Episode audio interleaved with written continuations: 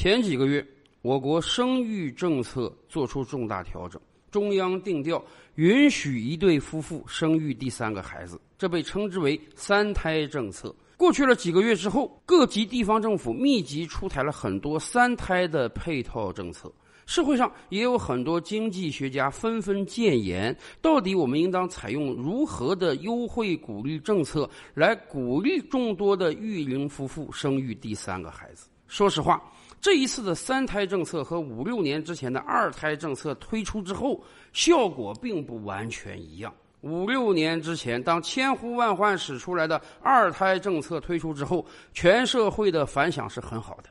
很多经济学家、人口学家甚至说啊，他们有一个巨大的担心，那就是一旦放开二胎之后啊，我国人口会不会迅速增长？甚至有人说啊，我们一年能生将近五千万人，这对于全社会来讲都是一个巨大的考验。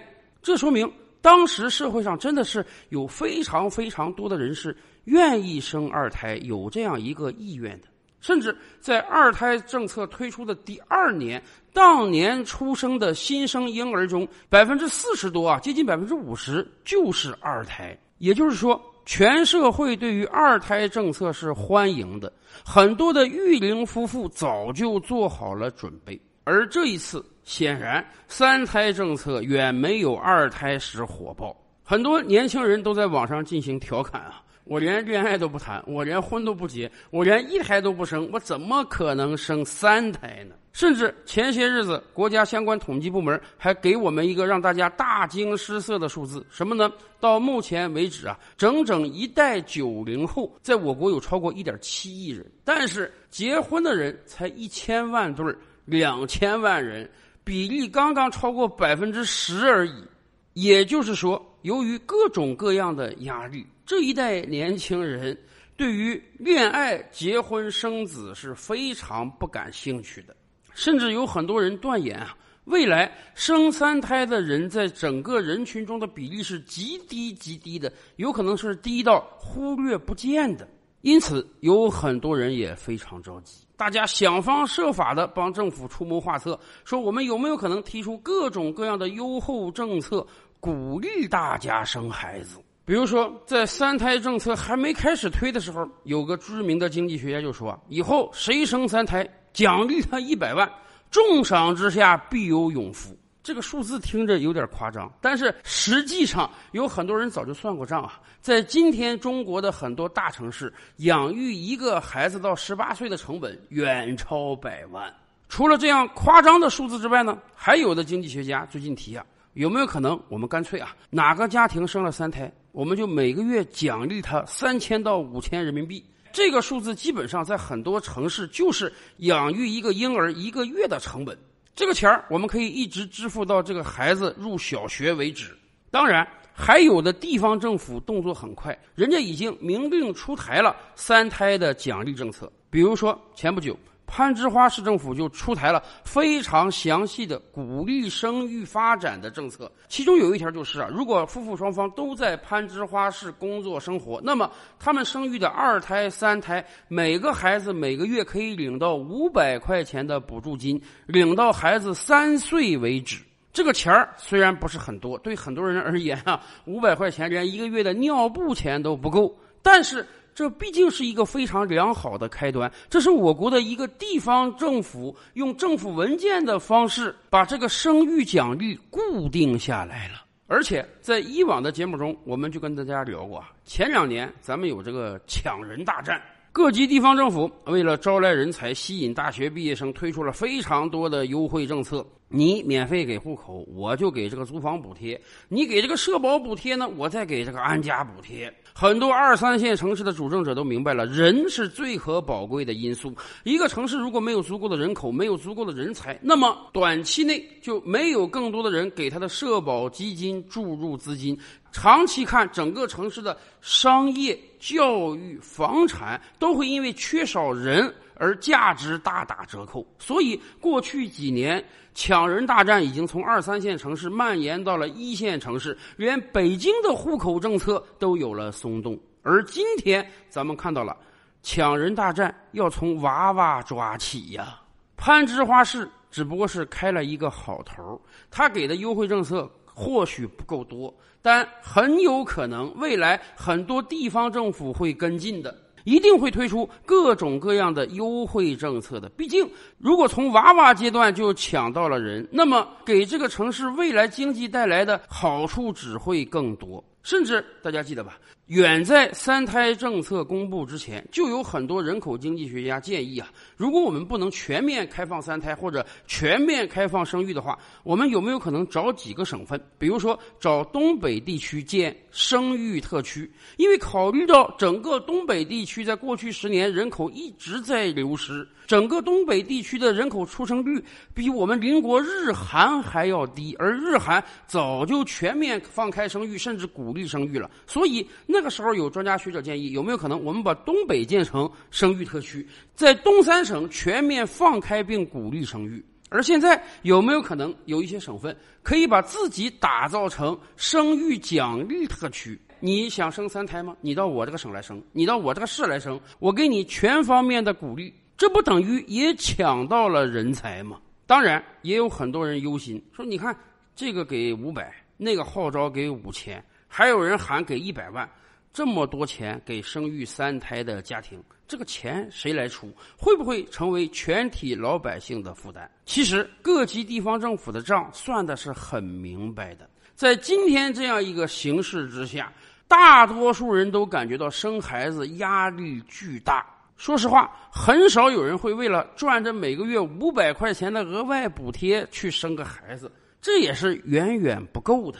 而且从政府角度来看，如果真的啊每个月花五百块钱，花三年就能让一个新生儿诞生，那么这实在是个太便宜的事儿了。因为一个人能创造的社会财富和价值，他有多少啊？是不是远超这三年每个月五百呀？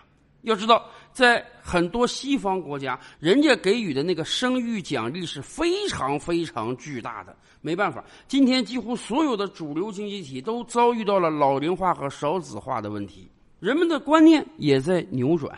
养育一个孩子的成本和付出的精力、财力、物力是巨大的，这对于年轻的父母绝对是个考验。所以以往超生了，咱们还提这个社会抚养费，好像你家里添一个人口，多生一个孩子，是给整个社会增添了负担。现在我们的观念早就该扭转过来了。对于一对年轻的夫妇而言，你今天去生一个孩子，你绝对不是向这个社会索取啊，你绝对是在向这个社会做贡献呀。没办法，以前我们就跟大家聊过，随着老龄化和少子化的不断加剧。您考虑过未来谁给我们养老吗？举一个最简单的例子说，今天我们的社保基金是如何运作的？年轻人每个月向社保基金中缴纳养老保险，拿到这个钱，我们给老年人开工资。现在社保基金运作良好，每年都有很大盈余，原因很简单。交钱的人多，领钱的人少。相对而言，正在工作的年轻人的数量还是远多于已经退休的老年人的。可是未来呢？从这一两年开始，每年都会有大量的七零后退出工作舞台的。我们这绝对不是危言耸听啊！因为按照我国现行的退休制度，女同志五十岁就可以退休。您想想，最早的一批七零后女同志是不是已经达到了退休年龄了呢？未来十年到二十年，大量的七零后、八零后会全面的迎来退休，到时候我们就会面临往养老保险交钱的人少而领钱的人多这个窘境。所以以前我们就跟大家聊过一个简单的事实，什么呢？今天不努力生孩子，明天我们就得早早的迎来延迟退休，而且生的孩子越少，延迟退休的时间就越长。这个经济账，相信大家都算得明白。所以啊，以往我们就说，今天生孩子，那绝对是给整个民族、整个国家做贡献。所以。我们真是由衷的希望各级地方政府在力所能及的前提下，多推出一些优惠的生育政策。我们今天其实要做的很多事情，不是简单的给年轻人发钱，而是真正卸掉他们身上的压力，让大家感觉到结婚生子是个顺理成章的事情，是个利国利民的事情，是个于个人于国家双赢的事情。所以大家看到，最近一段时间，中央密集出台了一系列的政策。在某种意义上，我们也可以说啊，这跟三胎政策是紧密相连的。这是谋之深远的政策，这是考虑到二十年后、三十年后、五十年后的政策。年轻人身上背负最大的压力就是房子，房价太贵，买不起房子。中国丈母娘要求太高，没有房子你就不能结婚，所以干脆买不起房子，我连恋爱都不谈。不光要买房子，还要买大房子，还要买学区房，因为结婚之后你马上面临一个子女入学的问题。每一对父母最关心的就是自己孩子未来的成长，一定在自己能力范围之内给予孩子最好。所以，对于很多人而言，学区房也是必须买的。因此，在过往这些年，房价不断上涨，学区房越炒越高，甚至有些房子只有十几平，根本就达不到人类居住的最低条件，但是它却能卖个几百万，只是因为它拥有一个学位。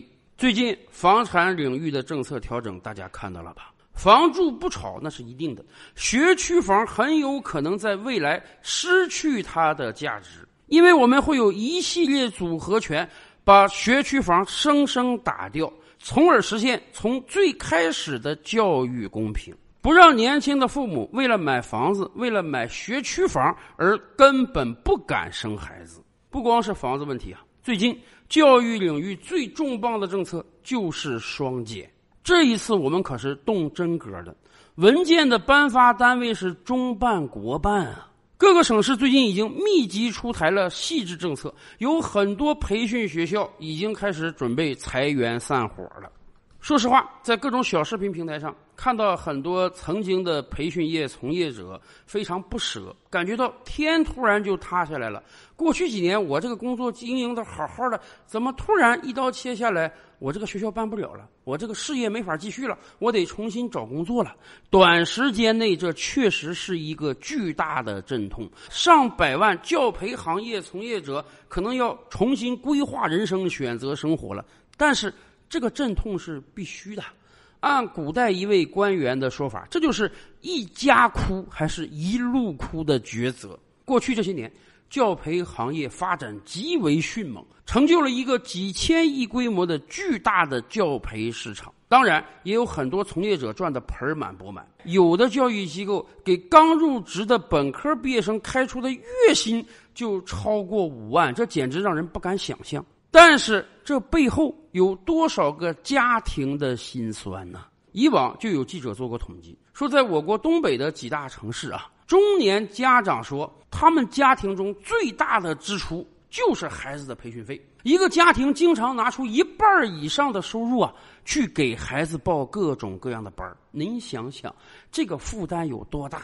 我们的年轻人看到如此高额的投入，我们的父母生一孩、生二孩的时候就已经几乎把家底掏空了，他哪有余力去生三孩啊？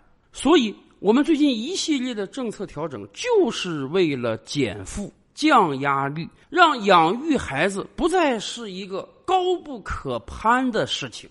而显然，这些政策的提出啊，比直接发五百块钱、一千块钱要更有利的多。其实，想想我们的祖父辈啊，我们的爷爷奶奶们，那个时候一家生个四五个、五六个孩子是稀松平常的事情。从全世界范围来看，我们是最注重在教育上投资的民族，但是过犹不及呀。